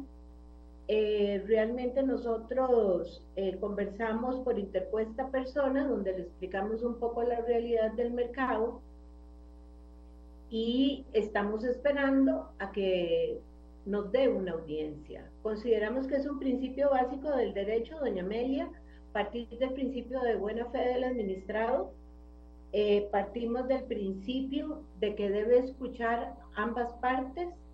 Y también quiero hacerle mención que el señor Brunner, que viene del MEIC y de libre competencia, justamente hay diferencias en algunos márgenes, no los brutos que él señala, de acuerdo a la negociación que tenga nuestros representantes con las casas fabricantes. Nosotros en este tema de eléctricos eh, tenemos showrooms, tenemos equipamiento y tenemos personas capacitadas para poder atender las necesidades de los vehículos eléctricos. Tenemos el servicio postventa y nosotros no podemos estar de acuerdo en incentivar en promover iniciativas que no cumplan con los principios básicos de nuestra asociación, como es un servicio postventa, un showroom o cualquiera de las situaciones que se están presentando. Yo creo que una parte muy importante eh, en los estudios del el MEI que está realizando, nosotros hemos contestado debidamente las audiencias que se nos han dado no vamos a utilizar la prensa, vamos a utilizar los canales formales para dar respuesta a los estudios que están realizando. Es más, es muy simpático. Tenemos una, una secuencia que carros que ni siquiera se han vendido nos están pidiendo facturas cuando están todavía en los showrooms. Eh, es información que no se puede dar, como también la ley de protección de datos que advertimos nosotros no podemos darles información de carácter sensible, como tampoco, y resulta cuestionable, que el MEIC solicite información que ya consta en bases públicas, por lo cual el principio de dejamos trabajar aquí no está operando. yo creo que se debe hacer también, doña Amelia, porque el MEIC está haciendo un estudio de una parte del mercado, pero no está analizando, y ya no, yo tengo las bases de datos debidamente certificadas de las unidades de vehículos usados importados eléctricos a dos mil dólares y con los márgenes de utilidad que no están siendo revisados y la gran cantidad de personas que tienen el derecho a importar siempre que cuando paguen los derechos que correspondan. Entonces yo creo que no se puede hacer una, un análisis de aquí se importó y esto es lo que usted está ganando. No. Hay en el camino de la A a la Z una gran cantidad de gastos lícitos que forman parte del precio. Y además, doña Amelia, para hacer esta introducción, eh, quiero decirle una cosa. Aquí el señor Brunner tampoco toma en consideración que a veces nosotros duramos un mes y medio para que nos den una certificación de que un carro es eléctrico. Y eso le corresponde al MOB. Después de ahí hay que pasar al Ministerio de Hacienda a solicitar las exoneraciones ahí también juega el tiempo. Y todo este tiempo, las unidades siguen en los almacenes fiscales y todos son costos asociados a la ineficiencia del Estado en promover en manera rápida y efectiva los procedimientos de digitalización y de tramitación. Entonces, creo que la parte importante aquí también, y con esto tal vez es parte de la conclusión, y usted que nos ha seguido durante mucho tiempo, nosotros traemos unidades híbridas o eléctricas desde los años 96. Esto no es una política nueva. Nosotros somos importadores formales. Desde los años 96, José María Figueres empezó con la electrificación de la flota que se ha mantenido hasta el día de hoy. Entonces, hay que hacer como un análisis 360 consideramos, antes de aventurarse a dar esas cifras con base a estudios parciales que desde nuestro punto de vista están más bien desinformando al consumidor y causando grandes perjuicios a determinados grupos. O sea, creo que el tema se tiene que replantear, no se tienen que crear distorsiones económicas dentro del mercado se debe crear una política de Estado, que eso es lo que se ha necesitado. Porque, por ejemplo, nuestra asociación ha trabajado, y usted lo sabe bien, en que al país no entren vehículos pérdidas totales, en que se mejoren los parámetros de emisiones. O sea, eh, es un sistema de 360 que en este momento no se está reflejando en los estudios del MEI.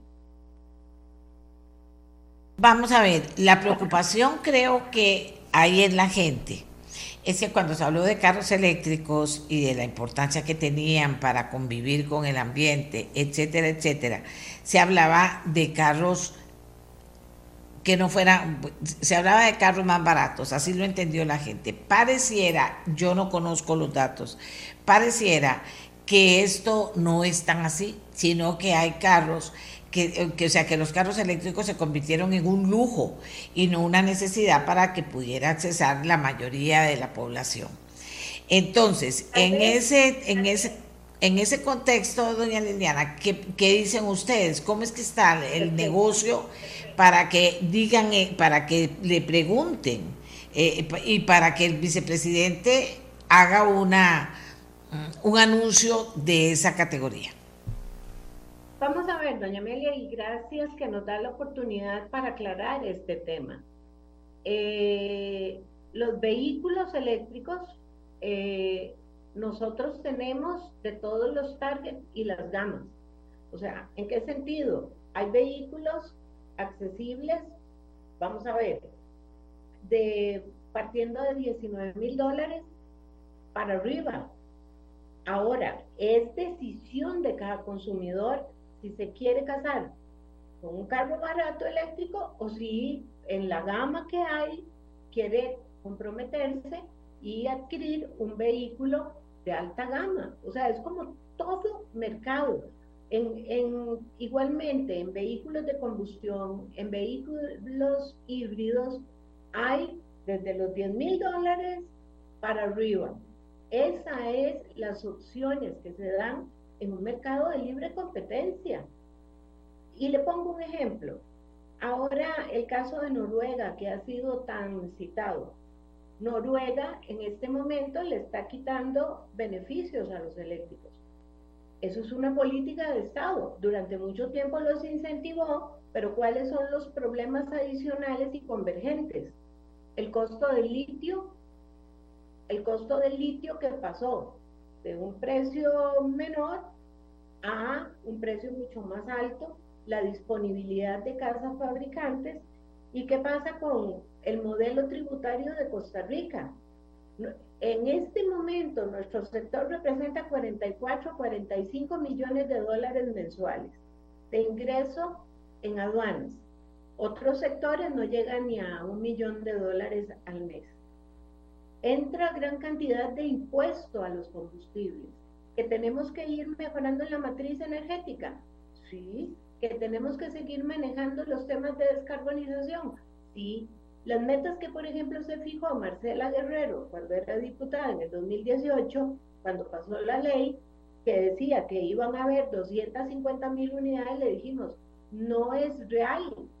Y de hecho, si usted ve los parámetros de cumplimiento de lo que propuso la anterior ex o la ex primera dama, el, el nivel de cumplimiento es de un 6%. Ahora, nosotros hemos incrementado la importación de unidades eléctricas por los beneficios que se dio a partir de la ley que suscribió y propuso eh, Roberto Thompson. Y vamos a jugar y vamos a manejar esa pequeña división de IBEMA que son las unidades eléctricas y vamos a trabajar con electromovilidad.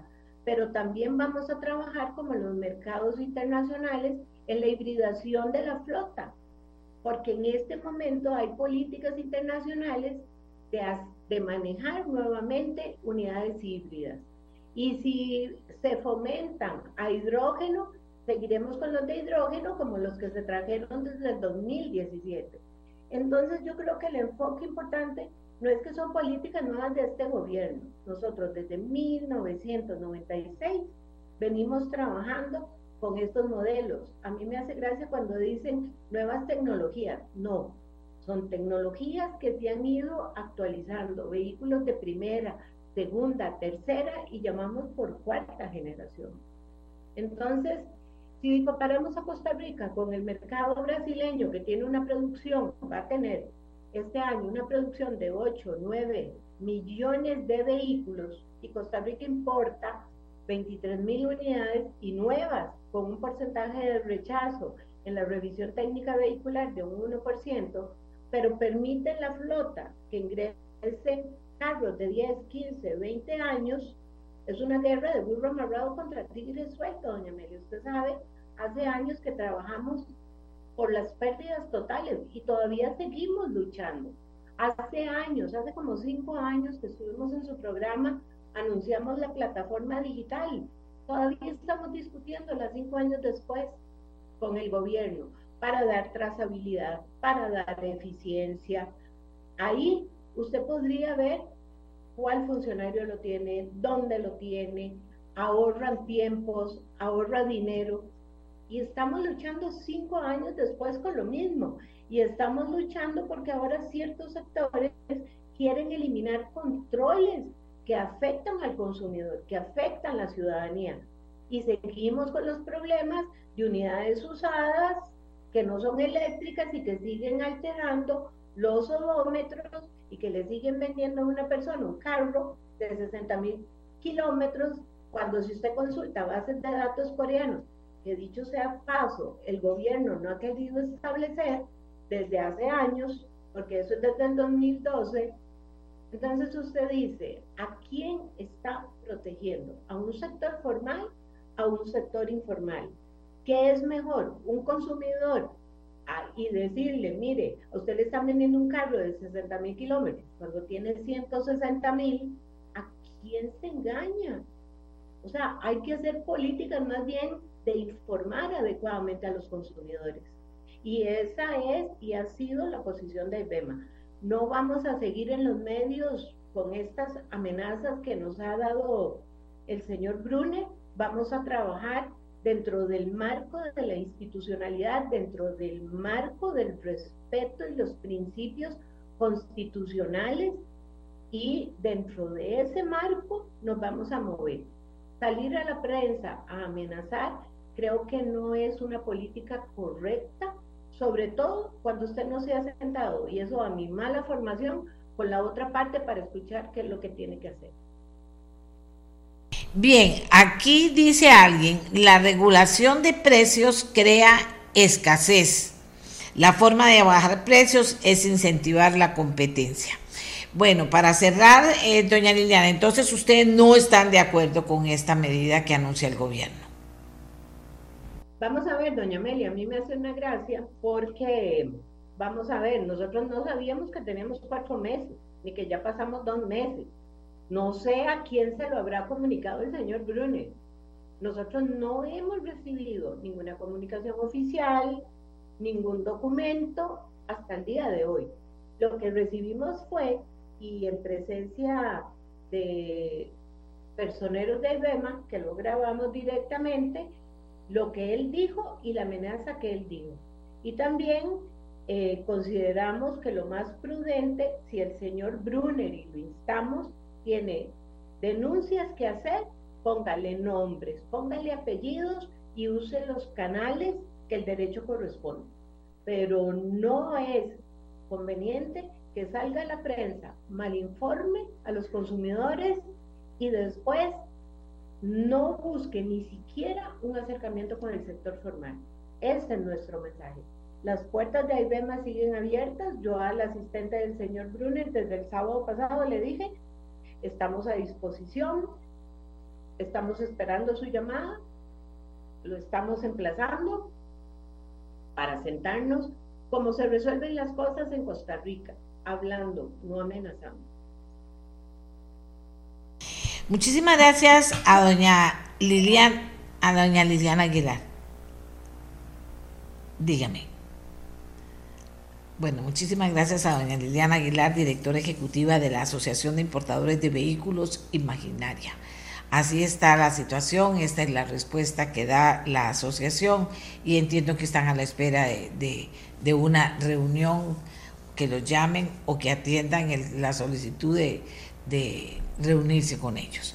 Así que así están las cosas en este momento. Para la gente que me, que me, que me recuerda, lo que pasó hoy hace 40 años, en el 83, cuando vino el Papa Juan Pablo II a visitarnos, pues claro, fue algo que, que, marcó mucho a Costa Rica realmente, ¿verdad? no había la profusión de medios de comunicación ni de material electro, eh, ni de herramienta electrónica para haber llegado a más partes, pero la gente vino de todas partes a ver a eh, Juan Pablo II. Sí, muchos recuerdos, muchas cosas bonitas que se recuerdan. Eh, mm, vamos a ver, tal vez mañana que es viernes podríamos recibir algunos de los recuerdos que ustedes tengan o mandármelos desde hoy y poder compartirlos con los costarricenses. Fue una, una, inclusive para la prensa, imagínense usted lo que era correr con algo tan importante por todas partes para a tener noticias para los costarricenses sobre lo que hacía el Papa y a dónde andaba el Papa. Pero lo que sí fue impresionante, impresionante, fue la respuesta de la juventud de Costa Rica. Acuérdense que detrás de Canal 7, por decirlo de alguna manera, a la vuelta está la Anunciatura Apostólica. Y entonces nosotros pudimos ver de cerca lo que eran los jóvenes que lo recibieron, lo, lo, lo, lo, seguían, estuvieron ahí en la anunciatura en la noche eh, para cuidarlo y para cantarle canciones, pero era una cantidad de jóvenes impresionante la que se sintió, eh, ¿qué vamos a decir?, curiosa por conocer a su santidad, por darle su mensaje a alguien de ese nivel en el campo de la Iglesia Católica que nos visitara. No ha vuelto a pasar. Si pasara ahora, pues eh, habría mucha más difusión porque toda la, la, herramienta electrónica nos permitiría estar en montones de lugares a la vez y estar cercanos a, una, a la visita de un papa. Eh, nunca más se volvió a hablar de esa posibilidad aquí en Costa Rica pero eh, sin duda alguna vamos a pasar, lo tenemos ahí, el video que está en ameliarueda.com sobre esta visita, si les parece, para cerrar el programa de hoy.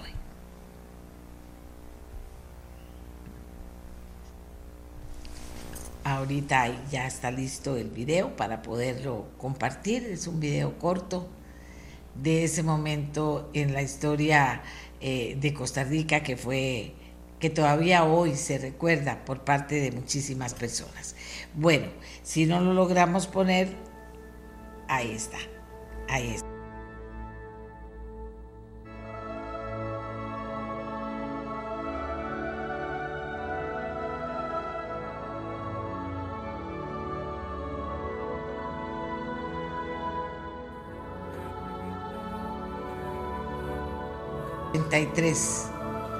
Llegó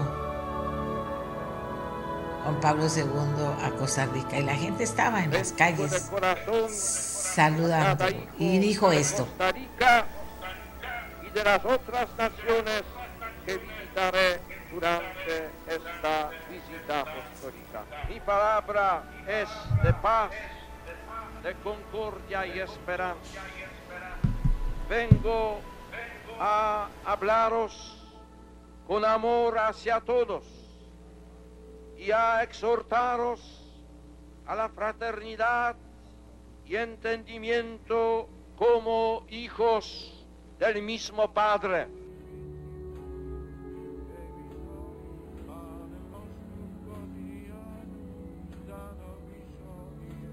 Una misa en la sabana, visitó el Hospital Nacional de Niños, se encontró con jóvenes y con religiosas en el Estadio Nacional. Y Costa Rica se portó como una digna anfitriona de la, de la persona que nos visitaba, que había tomado el tiempo de venir a Centroamérica y venir a Costa Rica a compartir con nosotros, un papa de la Iglesia Católica. Hacemos la pausa que nos lleva hasta mañana, ¿de acuerdo? Nos encontramos de nuevo a las 7 de la mañana aquí en 93.5 Radio Monumental, la radio de Costa Rica. Este programa fue una producción de Radio Monumental.